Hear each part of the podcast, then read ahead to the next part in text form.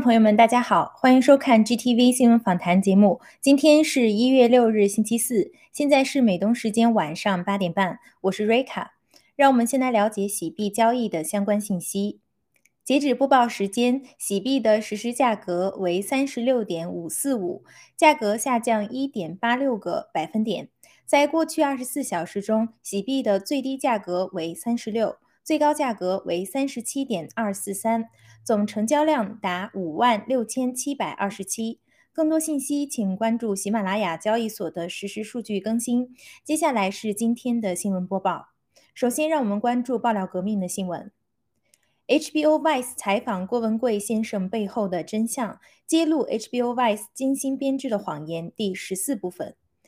HBO Vice 记者 Isabel Young 在采访中询问郭文贵先生正在进行的官司数量，企图污蔑郭先生利用金钱和权力建立权威。在 HBO 播出的采访中断章取义，只留下郭先生说：“没准儿下一个官司就是针对记者 Isabel Young 的片段。”在采访中，关于爆料革命向世界揭露的关于中共的真相，郭先生斥责 HBO Vice 这些主流媒体非但从未向世界传递真相，反而助纣为虐。媒体只关心郭先生的官司数量，却从不询问这些官司的由来，不关注郭先生同事和家人被抓的真相。接下来，我们还原事实真相的第十四部分。再次揭露 HBO 如何欺骗性的剪辑、扭曲采访视频，妄图以此诋毁郭先生。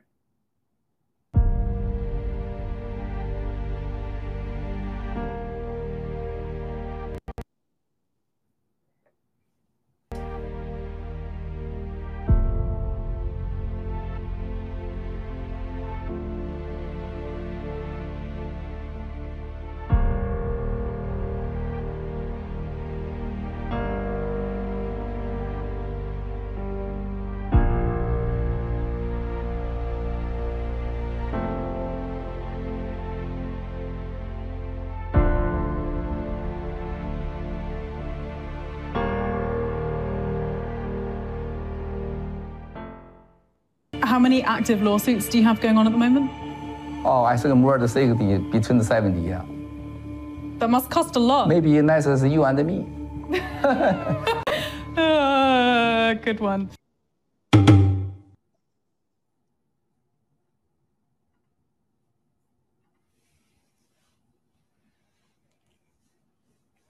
How many active lawsuits do you have going on at the moment? Oh, I think more than 60, between the 70, yeah. That must cost a lot. Maybe nice as you and me. I hope not. Uh, good one. Um, Isabella, you know you want to create some case, I think, I'm feeling. You want to create more case because you and me and the voice. you don't seem shy to use your um, money and power and your legal prowess to uh, to assert your authority. What? So I don't think I want to get into a lawsuit with you. Yeah. That's why. That's why. Look at your media. Look at yourself. Even you as normally people, you need to look yourself. Go back and watch your mural. Look at yourself.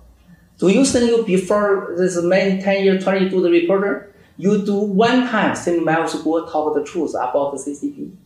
Do you think yourself in the do reporter, you really find out the evidence It's help the poor people, help the small guy, 老百姓. Do you really one time you make justice, help the really give the pe- normally people this is the truth? You never. You just want to do something decrease good person, help the bad guy. You only like your how many people follow you you show. That's your. You ask me question, you never ask Miles Guo why is so many the case? The money from the out from everybody burn You never ask this. Why you don't ask me, Miles Guo, why you how many fa- family is get rest? Why your money is your mother is before the last time you interview my mother passed away? Why? You never ask why is the Teng Biao is the Reaper Teng Biao the name? Where from? Reaper Teng Biao because Teng Biao rumor me say Miles Guo Reaper inside my cousin. You never ask this. You just make a rumor and continue. Okay. They are you just want to make this everything. Miles Guo never do any wrong. I just protect myself. I am interested in the Elliot Williamson Yeah. case. tell us about the Alec Brody case. Your lawyer said you couldn't comment on. No, Alec Brody's case is easy. Brody in the DOJ. Brody is see in the testimony is work the CCP, the money. And uh, actually traditional miles go back. They get a hundred million and two billion guarantee. They want to make the fake case and uh, also make control Wall Street, you know, newspaper make a fake report. The same you are always do is make a fake reporter miles go double spy, some miles will go back. They are a corruption is the Higginbotham is give the 70 million, 7 million, the you know Barbary is the one send miles go back. Also, they try to convince to President Trump, send the document, send mail to back. That's all the work, right? The DOJ they have document. Also, they work as the Bernard Wu, China police, the, you know, is Sun Lijun, Meng Jianzhu, and China spices them. But you never report. You never report. You just like everything decrease hearing damage my you like the part. You never look why this American first case about the DOJ they want extradition Mexico go back. You never have a part. There's anybody is paid money, go to the cheater, liar, and make the rumor against Mexico double spy in the Wall Street. You never ask the truth. You don't care the truth. You just want to make a rumor again. That's your. We spoke about Alec Brody last time when you showed us the documents. Um, and you never report. You never in the show. See, I show you Brody. You never talk to in the show. That's your. You want the lie. You don't want the truth.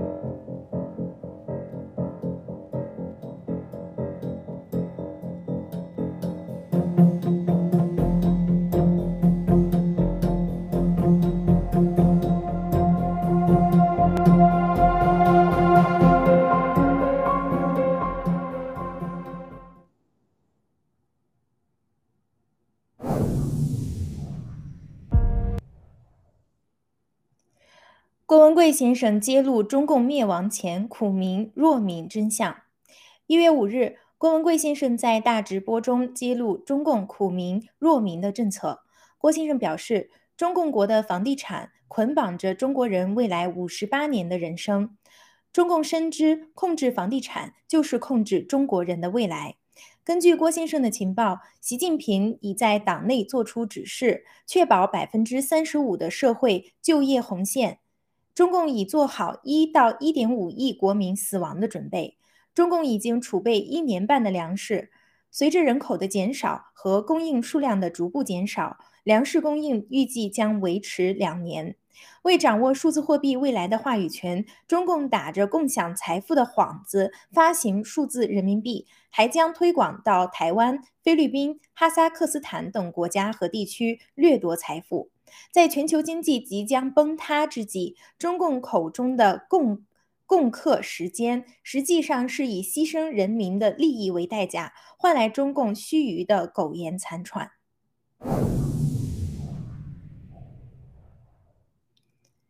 音乐让我们夺回尊严和自信。针对《我是英雄》大型音乐灭共节目，郭文贵先生在一月五日大直播中提醒战友们关注以下核心问题。第一，如今 GTV 呈现出来的音乐效果离不开无数战友的付出与贡献。第二，郭先生虽然不是专业歌手，但是依然可以成为世界摇滚歌星，这充分体现了音乐的本质是歌唱个人，而不是集体。第三，我是英雄节目的制作与播出过程是对人的耐心与爱的挑战，影响着每个人的人生。第四。音乐灭共，让中国人自信地面对自己被共产党夺走的尊严和歌唱的本能，我们有信心夺回。第五，因为害怕人民反抗的声音，共产党垄断唱歌和发行的权利，而我们的歌声就是消灭邪魔恶党的力量。第六，我是英雄节目虽然结束了，但我们要记住，在我是英雄和大直播中一起走过的伟大征程。郭先生还强调，音乐是没有国界、语言之分的。爆料革命的歌曲，每时每刻都在影响着中国人在世界上的安全。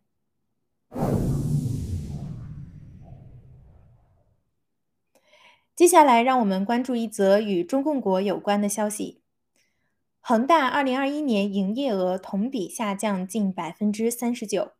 一月四日，恒大公布了其二零二一年全年营收的整体情况。公告显示，恒大总营收金额仅四千四百三十亿元人民币。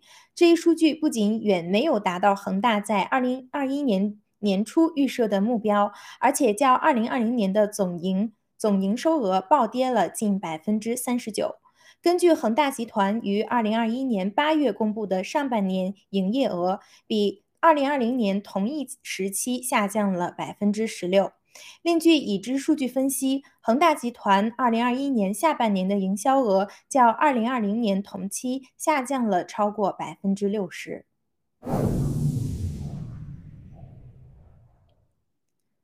中共强迫藏族僧侣民众观看拆除佛像。台湾媒体一月六日报道，中共四川省政府强迫西藏僧侣和当地居民观看一座大型佛像被拆除的过程，而拆除理由仅仅是该佛像建得太高。据悉，被拆除的佛像是藏人集资四千万元人民币新建的，二零一五年新建时曾获当局批准。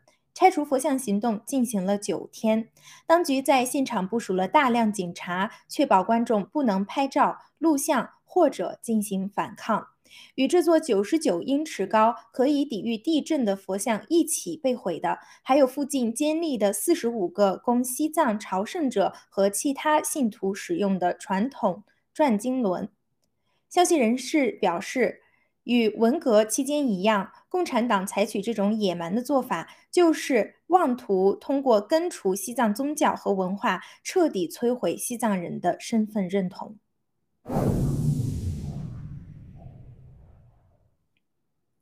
接下来是一则关于香港的新闻：清零导致香港食品价格大幅上涨，港民无奈。一月六日，据综合消息，由于中共港府坚持疫情清零政策，大批货运航班被取消，香港市民已经面临牛奶、水果、肉类等食品价格快速上涨的局面。据悉，香港最大的航空公司国泰航空已暂停长期货运机队。国泰航空称，由于港府对机组人员长时间隔离，从本周五开始，货运机队。将仅以百分之二十运力直飞，同时港府禁止两周内所有连接美、英、加、澳等八国的航班运行。其他航空公司也因政府过于严格的检疫政策，被迫取消航班。香港早已名列全球物价最高的城市之一，新的禁运挤压货运仓位，进口商和。物流公司提醒客户即将到来的高昂食品价格时刻。香港货运物流联合会透露，通超过三十个货运班机及三千吨的运力被取消，运输成本预期抬升百分之二十到三十，最终将由消费者承担。港府依据大陆清零政策，加之将采取世界最严边控、到访者三周隔离期等实施后。一度繁荣的亚洲金融中心将因此陷入孤立，与美、澳等国的航空邮件亦被切断。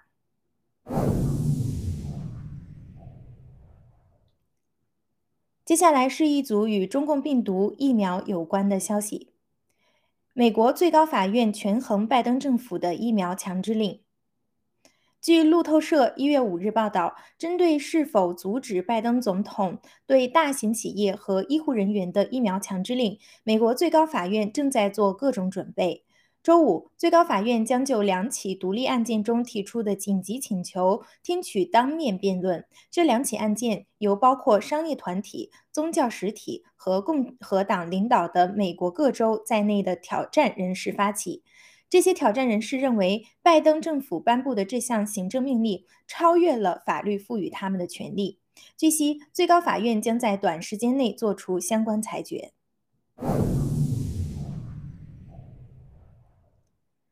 辉瑞实验数据显示，疫苗致五分之一儿童严重发烧。据 Infowars 一月四日报道。辉瑞公司的实验数据显示，该公司 mRNA 疫苗导致五分之一的二至五岁儿童出现严重发烧症状。其研究人员亚里克斯·贝伦森在他的 Substack 上发表的《关于新冠疫情未被报道的真相》一书中指出，辉瑞公司上个月向投资者发布的令人担忧的数据表明，该公司正在弄清楚年轻人群的疫苗接种剂量。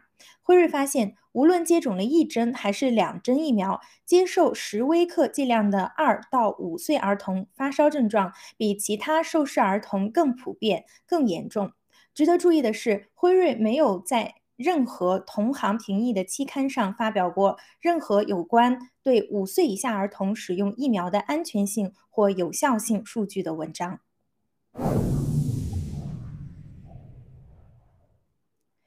丹麦完全接种人群成为奥密克戎主要感染者。据 News Target 一月五日报道，在新感染患者比例中，完全接种疫苗患者占绝大多数。疫苗灾难开始在丹麦发生。据悉，丹麦人的疫苗接种率达到百分之八十以上。然而，目前百分之九十的奥密克戎感染者为完全接种人士。人们越来越担心，随着病毒的迅速传播和变异，疫苗接种者正在经历免疫功能丧失和巨大的感染风险。丹麦民众认为，完全接种的人感染中共病毒，证明疫苗导致了接种者免疫力下降或抗体依赖性增强，并表示必须制止这种疫苗灾害的事故发生。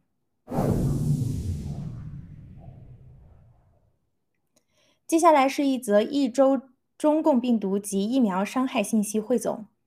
二零二一年十二月二十八日至二零二二年一月四日，除中共国外，全球新增确诊中共病毒一千二百三十九万余例。同比上周增长百分之八十八点九，增长率较上周的百分之三十五点六增幅近三倍。本周新增死亡病例四万两千一百六十七例，同比上周下降百分之四点八八。截止一月四日，全球除中共国累计接种六十五点一亿剂中共病毒疫苗，同比上周增长百分之二点零二。疫苗接种的增长率较上周的百分之二点二三相比没有显著差异，连续三周全球疫苗接种已趋于稳定。中共国内，西安当局持续采取封城措施，并规定于一月四日实现社会清零。截止一月三日，西安市共计集中隔离四万余人。疫情肆虐之余，在中共一刀切的强制管控措施下，西安民众普遍陷入严重的人道危机。据墙内知情者爆料，部分地区已出现以田鼠充饥的行为。此外，河南郑州、禹州、浙江宁波等地也出现不同程度的疫情爆发。各地中共政府纷纷采取强制管控措施。另据郭文贵先生揭露，北京冬奥会场馆曾出现疑似病例，导致当地启动紧急防疫预案。国际方面，在奥米克戎毒株肆虐之际，一月三日，法国南部出现了新型变异毒株 IHU。目前，该毒株的相关信息尚在观察中。初步预测，该毒株可能比奥密克戎毒株的传染力更强。本周是二零二二年的第一周，各国的强制疫苗政策仍在疯狂进行中。一月三日，美国食品药品管理局 FDA 批准为十二至十五岁青少年接种疫苗加强针。加拿大与劳工部于本周表示，失去工作的未接种疫苗者可能将无资格申请失业金。奥地利已向议会呈交疫苗强制法案草案。该法案规定，所有公民需每三个月接种一次中共病毒疫苗，逾期不接种者将会涉及行政或司法惩处。土耳其也开始在本周推行第五针加强针。与此同时，全球各地的反抗强制疫苗接种仍在秩序继续。令人心痛的是，一月三日。澳洲墨尔本一男子不惜以自焚的方式反抗澳大利亚当局的强制疫苗政策。据悉，该男子伤势严重，但目前状况稳定。以上是今天的新闻播报内容。接下来由主持人 Jacob 和嘉宾 Longwood 还有安红为我们带来今天的新闻看点评论，请不要走开。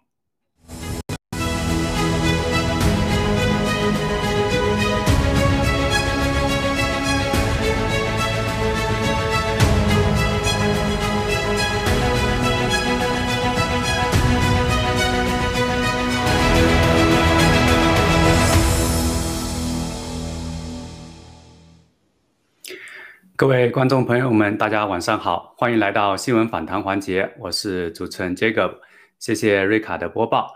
那我们今天晚上的嘉宾是安红姐和大根啊，欢迎两位，也请两位嘉宾跟观众听众朋友们打个招呼。呃，瑞卡好，雅各好，大根好，观众听众朋友们好，谢谢。嗯，观众们大家早上好，晚上好，还有啥？中午好。然后雅 雅阁好，安红好，安红在家躺平躺了十来天了，怎么还不出来？这是当然，这这是我的第一个好奇的问题啊，谢谢。嗯，我们期待安红姐身体恢复，尽快跟大家见面。安红姐有什么要说的吗？嗯，没有，我这个这个病来如山倒，病去如抽丝，最最重要的是什么呢？就是这个气色不好，因为它是伤肝嘛，整个肝细胞大面积的被在瞬间摧毁，所以这个所有的指标都严重超标。那现在它那些超标的指标在趋向好转，但是这个就像人黄疸嘛，你想新生儿 baby 全身黄疸，那个其实看上去还是很可怕的。呃，我想爱美的人都希望给自己一个比较正面的形象，不希望带着病容出来，所以一定是呃满血复活的时候，一定会跟大家。这个这个相见的好吧，谢谢。暂时只能是委屈大家了，嗯，听声音而已，谢谢。嗯，好的，谢谢安红姐带病继续上阵啊，也期待啊这个露脸的那一天。好，我们先来谈一个话题哈，就是这个真假媒体。那为什么要谈这个话题呢？因为刚好啊有两个非常典型的代表哈，就是盖特跟那个 Vice。那我们刚才在新闻播报里面已经看到了，这个 Vice 对郭先生的这个啊这个报道哈，其实就是一个谎言啊，他断章取义，然后呢就截取了一部分，然后呢给他扭曲这个信息。所以呢，郭先生斥责这个 HBO Vice 是什么？是从未向世界传递真相，反而助纣为虐。那反过来呢，盖特是什么呢？盖特。要吸引啊，不分种族、不分派别哈，渴望真相和言论自由的人加入啊。郭先生称，盖特将改变社交媒体的规则，打破当前媒体对人们的枷锁和奴役。那根据郭先生爆料，盖特目前的这个下载量已经达到三千五百万哈，短短几个月的这个时间，很多的网络大咖都加入到盖特当中，因为这是一个真正的这个自由的平台。所以我想啊，先请大根来评论一下哈，就是啊，我们对比 Vice 跟盖特哈，恰好就是媒体的两个极端，两个典型，就是一个是虚假的媒体，一个是真实的媒体。那大根，呃，从你的观点来看哈，这两类的媒体以他们两个为代表的话，他们分别有什么样的特点呢？好的，谢谢啊。嗯，首先就是 Vice 跟跟盖特比是完全没有任何。就是你给它放在一起，其实都给它撵了，因为因为很简单的，就是说，嗯，就是说，首先从那个性质上来说的话，我们两个其实还不是同一类的，就是我们盖特跟那个伊伊斯贝拉的那个 Wes，就是说，呃，伊斯贝拉的 Wes，他是我必须就是说只能有谁谁谁讲话，比比方说伊斯贝拉只能在里面发出声，盖特我们是相当于一个平台嘛。它更像是一个媒体平台，Y 是相当于只是一个媒体了，就是单纯的一滴水嘛，一滴水和一个大海的一个比较嘛，这样的这样的一个区别。另一方面的话，就是说就是假新闻真新闻，我觉得就是这都是说，如果这样对比的话，那都很很很很简单了。我们盖特的话，就是说首先你什么样的话都可以说。这是这是最基本的，你你你想，你说你说在在盖特上，你说疫苗有效，你也是可以说的嘛，对不对？这是这是最基本的一个一个问题。你说疫疫苗很有效，包括福奇发的文章啊啥的，盖特上都看得到嘛，是不是？所以说，我觉得这个永远就是说允许老百姓说话，我觉得这个是一个最核心的。你像我们，嗯，就是很简单的，你说盖盖特的我们刚出来的那个影响力排名嘛，就是。没有没有几个大咖的，您发现没有？就是说，包括我们奥喜的哦，那个猫本小哥他们农场有两个账户都上就上那个排行榜了，也不知道背后是谁，也不知道什么。那大家都只关注那个内容的本身嘛？这是我觉得这个大家回归到就事论事儿，回归到常识，我觉得是我们最基本的一个一个路线吧。然后当然就是说多聊一点盖特的话，就是说。呃，包括七哥说，这工程师团队可能都还没有知道，包括杰森米勒都不敢相信，包括我们很多人也很难相信。其实我我本人是就是这这些发展都在我预就是就是看七哥直播的话，都感知道这些发展是必然的。甚至其实现在对我们盖特来说，其实就还没有开始。当盖特贝真正上线的时候，很简单的就是说，相当于一个造富运动了。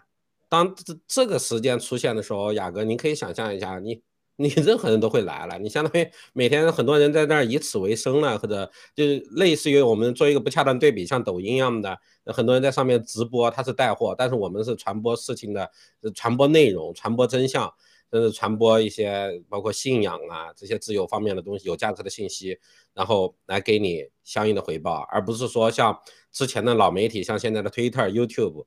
节目是我在做，东西是我在弄，哎，钱都被你平台赚走了，广告费都被你收走了，然后给给这些用户扔一个三渣两枣的，就是可能连奴隶都不如的人丢那么一点点钱，什么打赏啊，或者说一点点击率一点钱嘛，然后钱都被平台赚走了嘛，这个我相信才是真正我们盖特，呃，发挥最大威力的时候，就是七哥说的，所有一个全新的一个就是商业模式。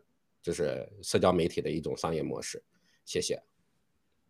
嗯，好，谢谢大根给我们介绍了这个盖特它的特性啊，就是可以说真相，有自由可以来说真相这样的一个平台啊，并且它将来的这个啊，也是一个憧憬美好的未来啊。那我想请这个安红谈一下哈，就是说我们知道媒体在这个政治，比如说之前的这个大选，还有啊现在正在进行的这个疫情啊、疫苗等等领域，可以说是。发挥了这个决定性的作用哈，郭先生经常说媒体就是核武器那我们也感受到了哈，传播真相的媒体和传播谎言的媒体，那为了正义的媒体跟为了利益的媒体的区别和对抗。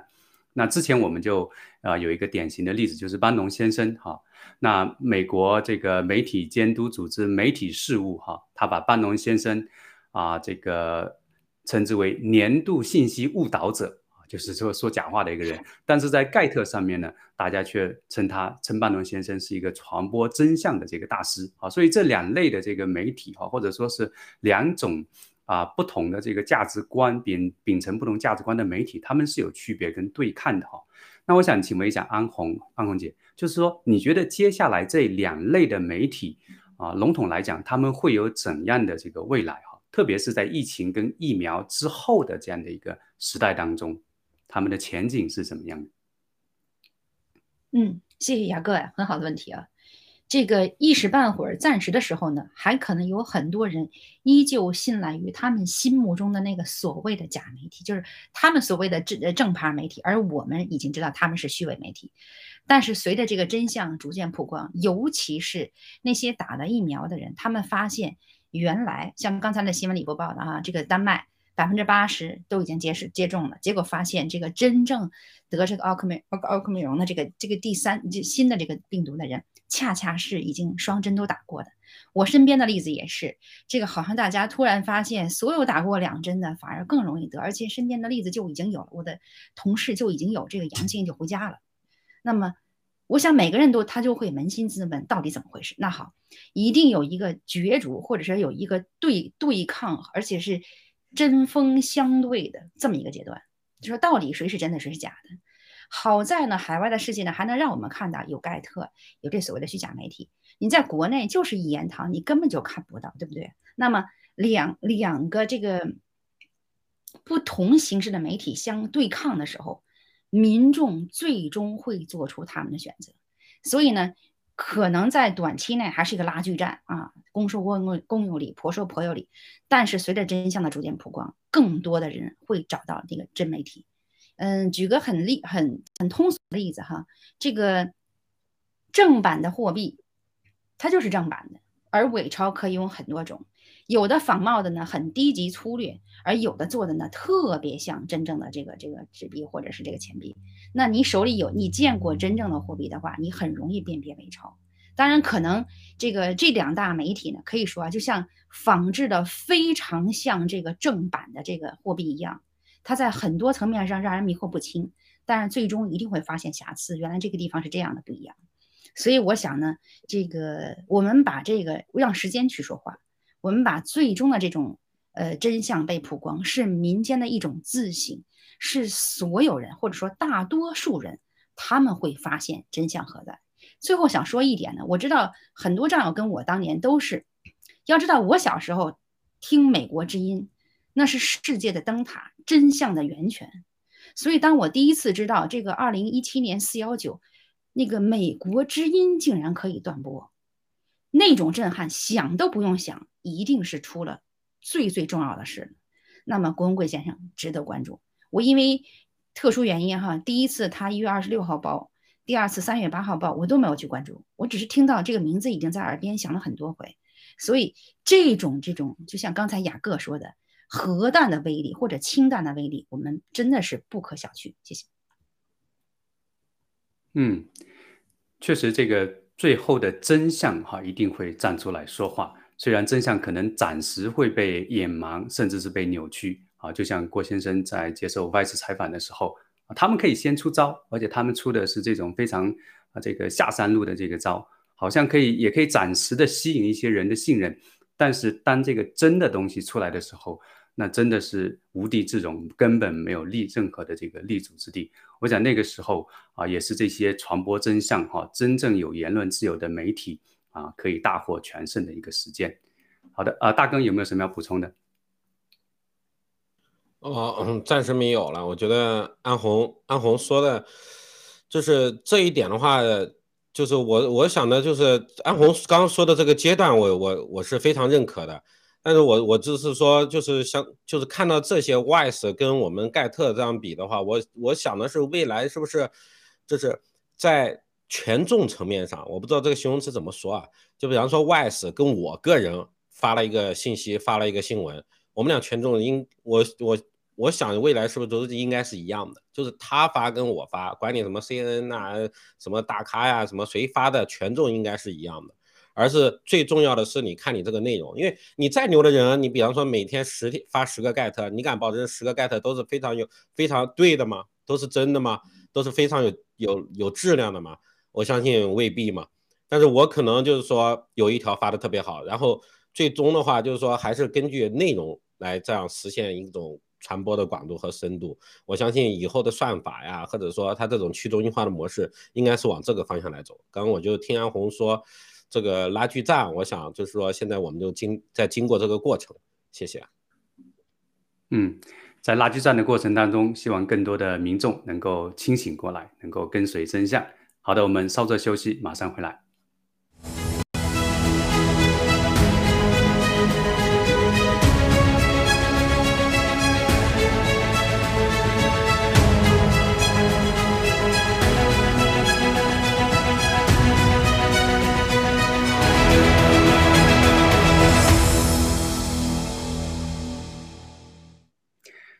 好，接下来我们谈一个刚才新闻播报里面谈到的一个话题，就是中共强迫藏族僧侣观看拆除佛像啊，就是中共四川省政府，他拆了一个这个很大的一个佛像，那这个里面有两个比较啊荒谬的这个不合理甚至是暴力的一个地方哈，一个是拆除的理由仅仅是因为该佛像建的太高。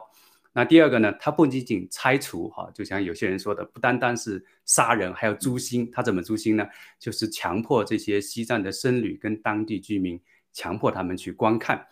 那大哥，我想问你一个问题哈，因为呢，有人对这个事情他有一个很有意思的一个评论，他说共产党采取这种野蛮的做法，跟文革期间是一样的，这个是很有意思的一个类比哈。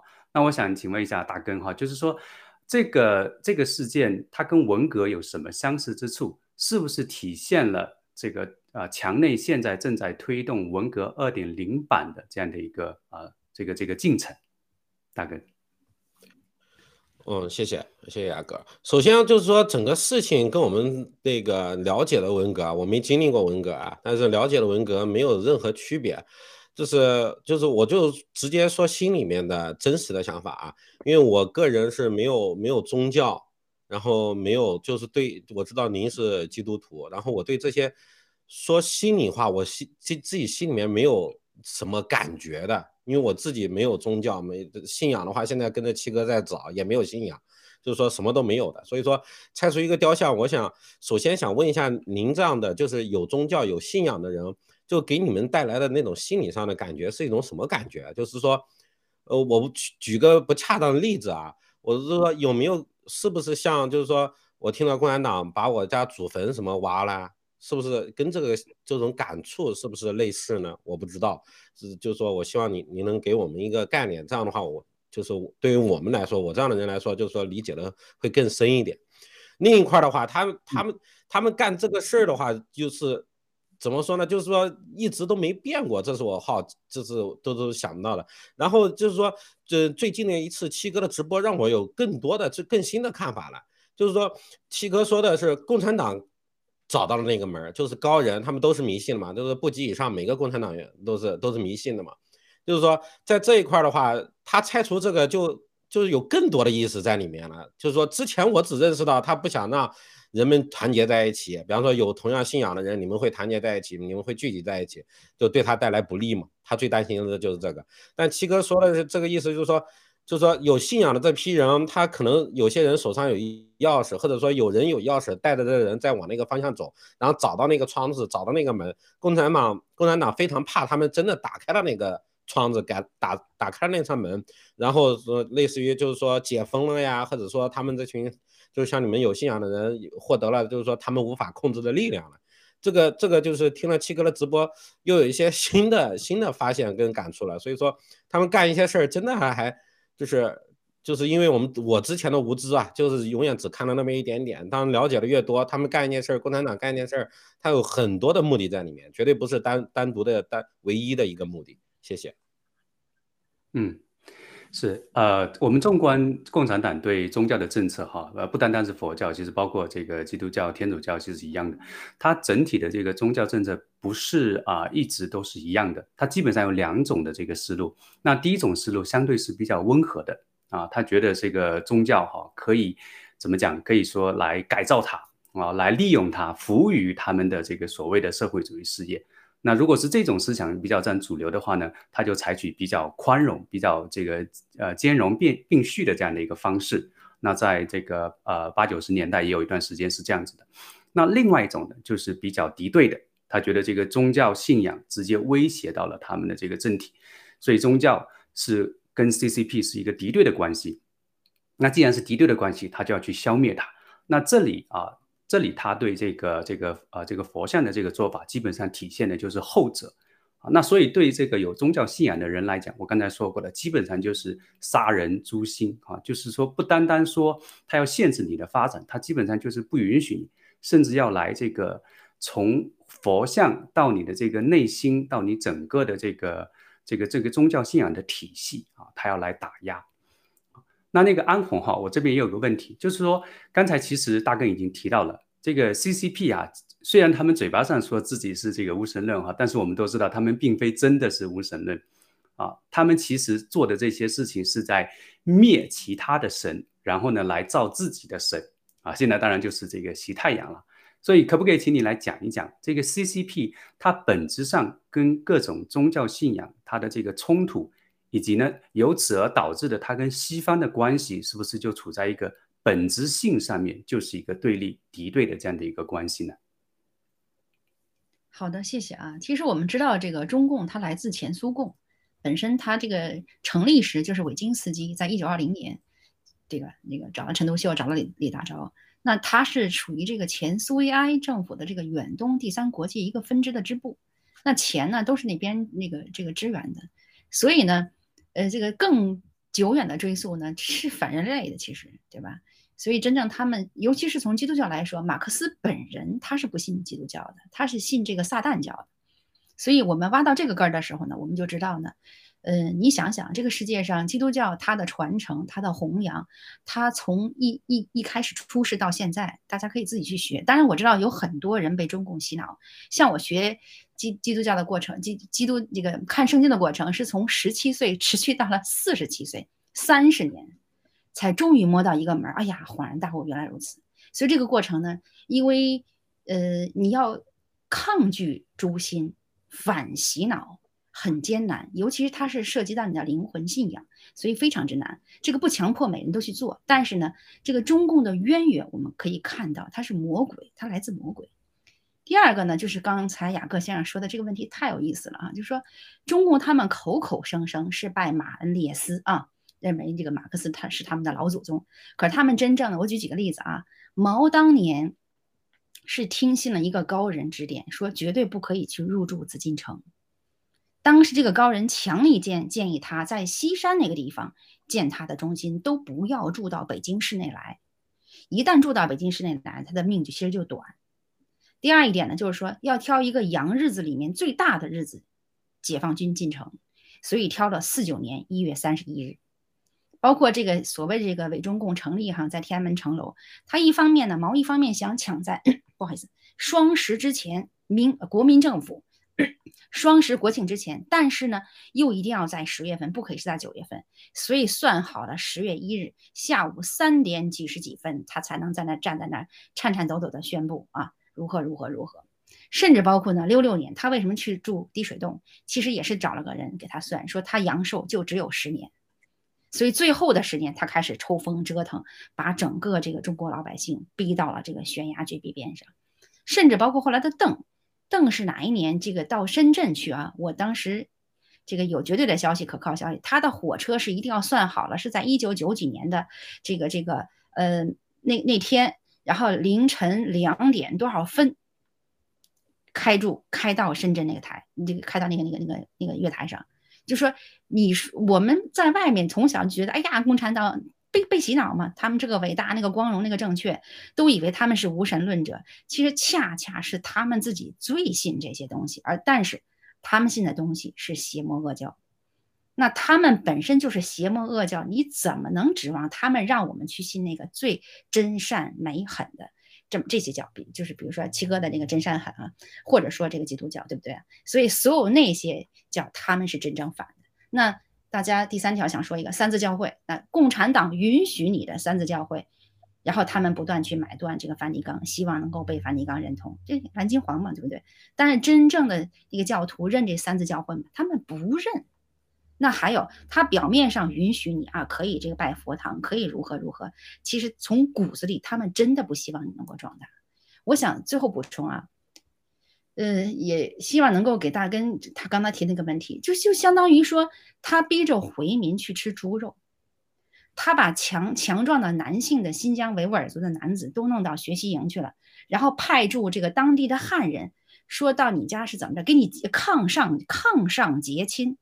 住在你家，吃在你家，你家里有个太太，有个女儿，她跟你在一条炕上睡。我想，任何一个男士，甭管你信什么教，你允许这种情况发生吗？把你抓到教育营去，然后家里来了别的男人，跟你的媳妇儿、跟女儿睡在一个炕上，还要结亲，你说这这叫什么东西，对不对？所以，真正我们换位想象，也可能更能理解，更遑论哈，中共曾经派这个武警在当地做了很多坏事，是。披上袈裟，披上僧侣的袈裟去干坏事儿，然后干完坏事儿一收啊，露出他下面那个警服军服。所以这种这种照片、这种视频，曾经我们看到过。我们从这一点真的可以看出、看透中共的邪恶。谢谢。嗯，是，这个表面上来看哈，好像这些呃 CCP 敌对宗教、迫害宗教的这个行为，好像说是两种意识形态，因为他们自称是无神论者嘛。但是其实刚才安红给了我们很多实际的例子，CCP 从上到下都是非常迷信的啊，他们都是相信这种神。啊，或者说是这种超越人类的这些东西的事物的这个存在的，那他们为什么要做这样的事情？其实不是说他们要这个无神论来对抗这种有宗教信仰的群体，而是要保护他们自己的这种独裁的这个统治，忽悠老百姓。啊，这个中国是 全世界最多的所谓无神论的这样的一个群体，啊，还很多人这个很多强烈的人被洗脑，还觉得说自己是是这个这个非常非常高级的这样的一个思想，其实不是的啊，其实不是的，都是在这个 CCP 这样的一个啊这样的一个统治这样的一个邪恶洗脑的这个大前提之下的。好的，哦，谢谢大根跟安红，好，我们稍作休息，马上回来谈下一个话题。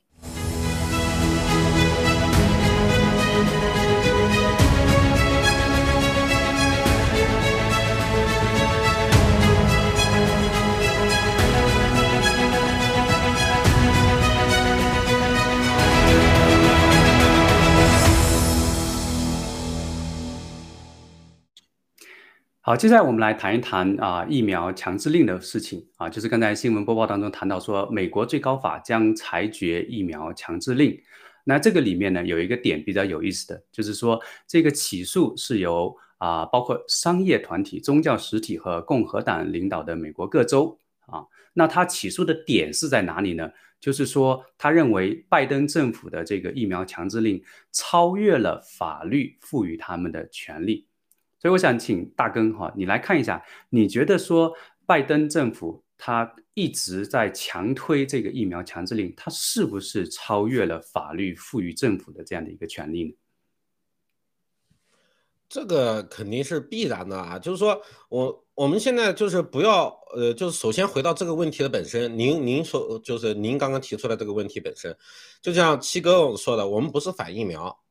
就是不是说这个你你像有的上学必须要打一些疫苗嘛？这个这些我们也是可以接受的嘛。我们首先都是他们，你没发现这些媒体啊，包括这些政府的流氓政府，他们搞的东西，首先他把那个最重要的给他踢出去，就是先先讨论就是就亲嘛，就是说，哎，我们为了保护其他人，是不是应该打疫苗？那你那这东西，雅哥你怎么回答？你你我们小时候上学啊，不管美国、全球各个国家，小孩一出生都要打一些疫苗啊。你发现没有？就是说他永远把那个最重要的给弄。你首先打的是什么东西啊？这是最基本的嘛，对不对？屎也能吃，你你不能说让我去吃屎去吧？那啥东西只要能往嘴里面放，理论上都能吃，对不对？所以说，你你会发现他他们干这事儿，包括以死贝拉，永远都是这样的嘛。他问的问题本身都是，你不管回答 yes 还回答 no，都是死定了。你像他问七哥有好几个问题，他逼着七哥问，就想让七哥回答一个 yes 或者 no。您发现没有？但是是他永远他那个问题本身，只要你回答，不管 yes 还是 no，你都输了。那只有七哥这样能撼动得了，所以说他这玩的同样的一个套路。他首先就像就像您刚刚读这个新闻，您发现没有？那首先这个政府这个东政府就是强行这个疫苗，你觉得对不对嘛？那他把那个最重要的踢出去了，什么疫苗？这这这这永远他们现在都在玩这个玩这种方式嘛？这是这是我想点出来的。所以说对于我们爆料革命呢，特别看了伊斯贝拉这个对七哥的采访，我觉得能学到很多很多。就是我是看了两三遍，两遍，第三遍还没看了，就是的，看了两遍，就是特别第二遍看的时候，我发现每一个问题，像我这样的上去了一分钟都活不了，基本上活个十秒，基本上别人问一个问题，yes or no，回答一个，管他回答 yes or no，啪，别人掐了，结束了，够了，就就结这个十秒就把我灭了。所以说，呃，这是我想跟大家分享的。其实，然后刚刚您刚刚说的无神论者，就是我就是您嘴中。那个就是国内的典型的无神论者，十几年前第一次到美国的时候，看到什么 “in God we trust” 的，我说这是神经病嘛，什么 “God we trust” 的，什么上帝呀啥的。当时我真的第一第一第一感受就是这个，第一想法也是这个，然后慢慢，然后就是因为才认识到自己的无知嘛。谢谢。嗯，谢谢大根啊，把这个新闻跟前面的伊莎贝尔的事情关联起来。那另外一个哈，我看到的这个角度就是说。这个事情，就是说，不管它最后的结果如何，就这个事情能够发生啊，能够这个起诉递交到最高法院，我看到的是背后的这种民意的较量，就是至少已经有一部分的民众已经觉醒了，比如这里提到的这个商业团体和宗教的实体，那也有可能啊，这里面他们自身哈或者自己的家人朋友都实实在在的经历过疫苗的一些副作用。刚才安红提到。啊，那我想问一下这个安红，安红姐做一个这个怎么讲啊？根据现有的这个状况做一个推测，就是说啊，最高法哈，他们说很快就会来做一个判决。那请问您觉得疫苗强制令被啊暂停，或者说是被彻底停止，它的这个可能性有多少？嗯，好，这是真是好问题。其实那个文贵先生已经已经回答我们了哈，希望在今年的这个尽快啊，五六月份哈，甚至我个人希望更早哈。我不太清楚美国，但是我今天看了一条新闻，是美国最高法那几位大法官全部都已经打了三针，他连 boost 都已经打了。这个消息呢，这个在我们这个熟知或者明细真相、洞若观火的这个爆料革命战友里面，大家可以想象这是一个什么消息啊？第二呢，我想以澳洲的例子。澳洲也是跟美国非常类似的啊，当然它不是这个这个独立国家，它还是以这个英国女王为它的这个国王。那么它的这个我们这个这边的这个州就绕过了澳洲宪法，用各州的法律来强行推强制疫苗。今天应该是西澳已经开始强推，不仅这个这个呃，甚至包括这个原住民、北领地原住民哈，他们都要是下载一个 app。同时呢，就是说你这个，如果你真的不打的话，很可能要把你送到这个 camp 里面去，送到这个集中营里面去。那么本身其实它跟澳洲的国家立法是跟澳洲宪法是相抵触的，有可能啊，完全有可能，在这个美国、加拿大、澳洲都有可能，就是说在局部一个州或者在一个某一些区域里面，它真的有可能在暂时期间是这个所谓的州法律要。强暴或者是凌驾于国家宪法之上，一定有。你看看那些政客，那些那些乌七八糟的那些人，他们真的是一脑门子心思就在进行强推，完全罔顾。我们澳洲是有七万九千多人开始这个要要投诉，要要要求赔偿。可是政府给出的信息是什么呢？你必须首先拿到你医生的这个这个证明。要知道，医生全部是事先知道了一些消息。只是一味的希望大家去打疫苗，他根本就不告诉你疫苗的副作用。所以在这么一个这个严重畸形的世界里，你说呃那些恶法呃不被成立就不太可能，所以一定有。但是呢，就像雅哥刚才说的，民众在觉醒。当这些团体，当这些你像我这身边的，我们分离处都打了呀，已经出现阳性的了呀。我想我们那些同事，因为我现在在家病休嘛，那他们会怎么想？那对不对？他们一定会想，这打两针没用啊，对不对？而且呢，特逗哈，小群里其实已经有人说话了，说他所认知的所有目前他知道阳性的，全部都是已经打了两针的。我想那句话出来的时候，整个群里大家会很震撼。那么这种真相最终会让这些法律，哪怕它暂时是被通过。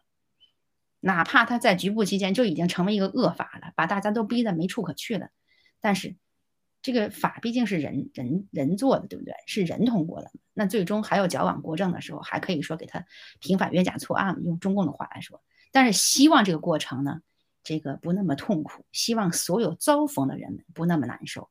我想美国是一个自由之地，大不了你这周有这么一个法，我不在你这周住了，我搬走。对吧？澳洲也是，你这个西澳有这种库法，或者是北领地，或者是这个维维州啊，那我可以到别的州去住。可是你想在国内墙内呢？嗯，强行推制的时候，你根本就没有地方去躲，甚至这个直接给你给你给你人都不见了。所以呢，我们一定要正视一个现实是什么？其实圣经已经预告过了，这一场这个邪与正的较量，黑暗与光明的较量，真的是会带走很多人。那希望我们这些坚定的战友和真正了解真相的、不断的加入到我们这个团队和这个行列里来的人，能够愈发的充满信心的迎接这场大战。好，谢谢。嗯。安红姐刚才这个提到的这个有有一个消息，我觉得是对这个裁决有利的哈，就是这个大法官啊已经打了加强啊打了打了这个疫苗，甚至打了加强针。当然我们不希望他打啊，因为我们知道这个疫苗是很可怕的哈。但是他们现在打了，我相信哈，他们的家人朋友当中或早或晚会出现这个副作用。那一旦这个事情发生在他们自己的身上，这个是真真实实、实实在在的沉甸甸的这个这个事实，他们是没有办法否定的。那他们或许将来也是这个觉醒民众的一部分。好，大根，你有什么补充吗？哦，我刚刚想了一下，就是突然意识到啥？你没发现现在，哦，包括我们自己说话，就是说打疫苗跟不打疫苗，英文的就是啊，vaccine 啊，unvaccine。你发现这些媒体、政府从最开始他就非常，他就把这个。Covid 的疫苗跟这个 vaccine 给它绑定在一起，你发现没有？你说你安 vaccine 就默认你没打病毒疫苗，所以说你你就是说现在抓住这些细节的话，以后我们真的是要注意，我们就是就是如果可以时间倒流的话，我们应该是不是可以创造一个词，比方说专门指什么 Covid killer，你有没有搞到 Covid killer 啥的，而不要把 vaccine 跟这个 Covid 给它等同在一起，现在已经等同了，你发现没？我们也说疫苗都是说默认是这个疫苗，然后他们也说疫苗，然后一说你就反疫苗，你发现他们都这样在玩，你发现没有？所以说这是我想提出来的，谢谢。嗯，他们确实是有这个趋势，就是很早的时候他们就把这个 flu 疫苗跟 COVID 疫苗把它这个二合一啊，包括现在很多的，他们就是把这个疫苗想要做成一个这种日常化的啊，不单单是加强针、第四针、第五针，甚至可能将来就是半年、几个月都要给你打一针啊，这个是很可怕的一个阴谋。对，那好的就是说我们有这样的媒体哈嘉宾来为大家来传播这个真相啊，让更多的人啊可以有途径来了解这个真相，从而让更多的民众可以觉醒。好，那我们稍作休息啊，谈最后一个话题。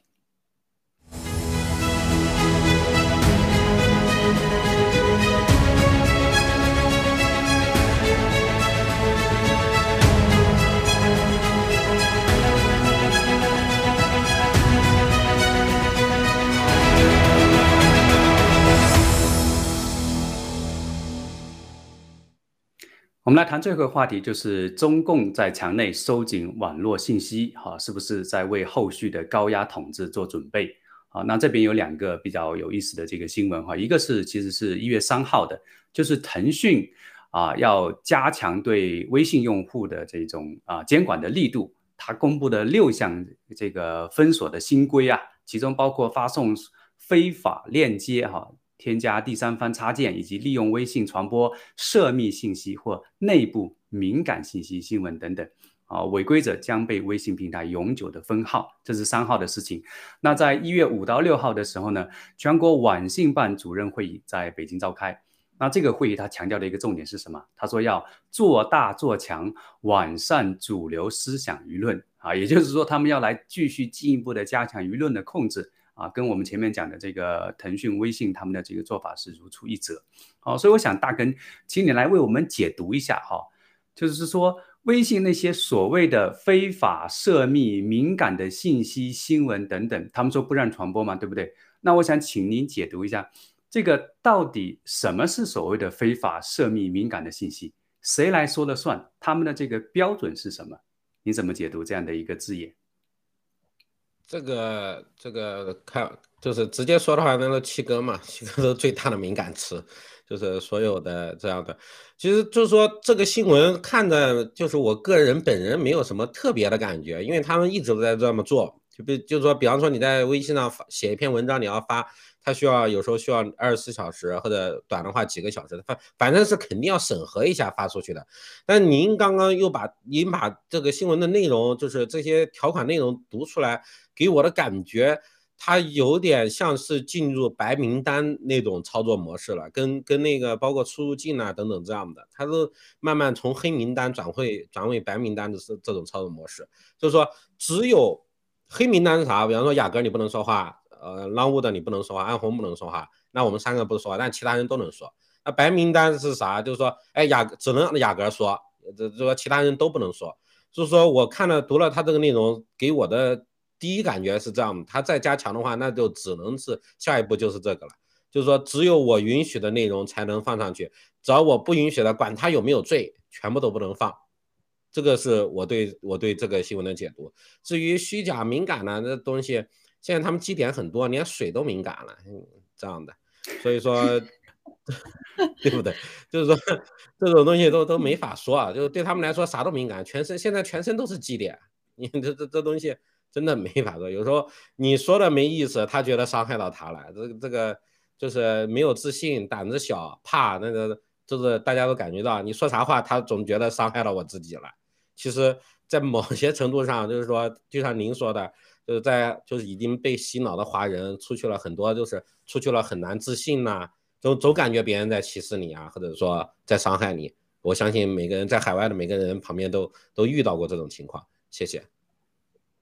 嗯，那另外一个角度哈，就是说，那是呃这个 CCP 为什么说这个时候来做这样的事情啊？那刚才大根讲了，他们其实一直在做，但是呢，这个新闻里面好像让我们看到它的这个力度是越来越大。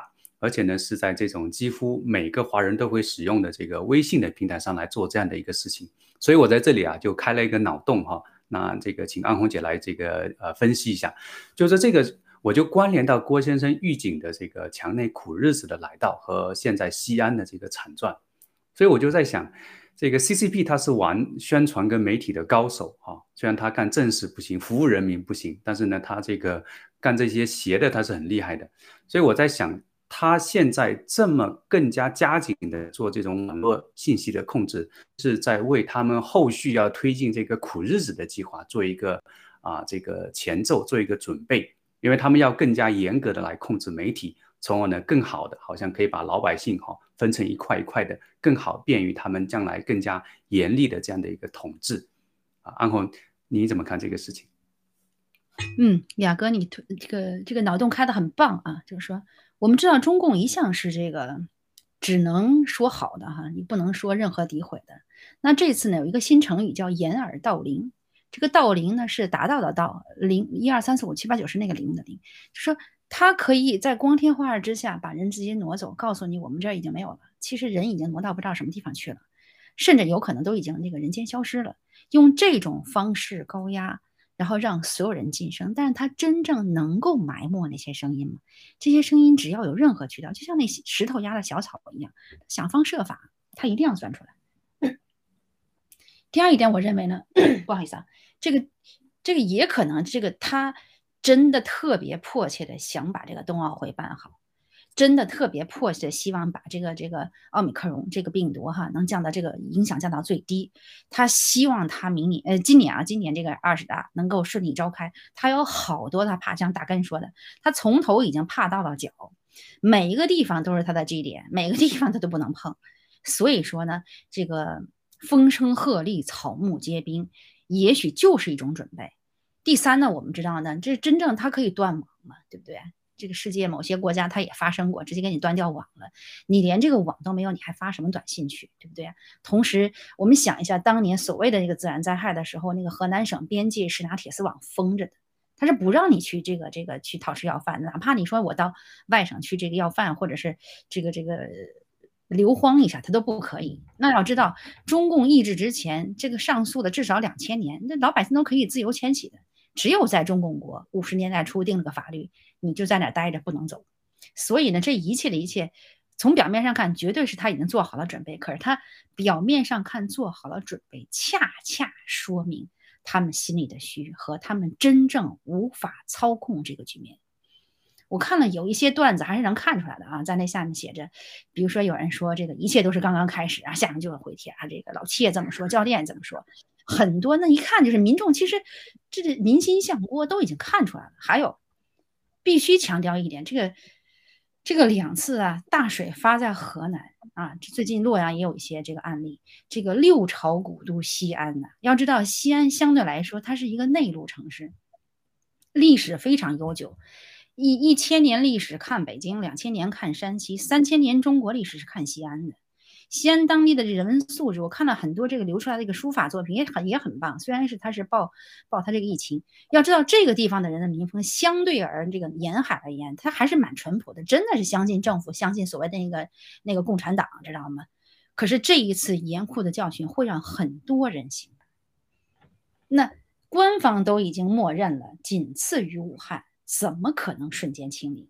所以中共的这种新闻前置，一下让人想起了这个先秦，先秦啊，道路以目，最后你的话都不能说，只能拿眼睛比划，东西南北上下左右，对不对？所以把老百姓逼到了这个绝境的时候，说白了，中共也就差不多了。谢谢。嗯，好的，啊，请大根跟安红各有三十秒，最后跟这个听众观众朋友们分享一下，好吗？好的，好的，谢谢。嗯，现在世界很疯狂啊！二零二二年大家一定活的。刚刚出来的新闻，朝鲜已经在西安宣布已经到您的情况下，朝鲜公开宣布，呃，不参加奥运会了，冬奥会。朝鲜呢，大家听清楚，朝鲜公不开宣布不参加奥运会了。所以说，所以说在今天这个情况，我就是说，在一定程度上来讲，朝就是这个世界疯狂到朝鲜成为人类的灯塔了。第一个宣布，对不对？就是宣布不参加奥运会，也是当时。呃，封城的封国的时候，第一个国家封城封国的，从从中国过去的，然后也全球好像就他一个国家，还或者说还有其他国家不打疫苗的，所以说你说这世界多疯狂，朝鲜成为了人类的灯塔，所以说，呃，这个二零二二年大家一一定活着，这已经完全颠倒了乾坤。等，谢谢。嗯，好，安红姐。嗯，谢谢。这个黄铜也看着很像金子，可是金子就是金子。真相只有一个，哪怕有很多的看似真相在世界上忽忽悠我们、混淆视听，但是最终的真相一定能够让我们很多人，甚至世界上绝大部分的人警醒过来。我们拭目以待，谢谢。嗯，好，再次谢谢两位嘉宾，也谢谢听众、观众朋友们的观看，我们下期节目再见，拜拜。谢谢。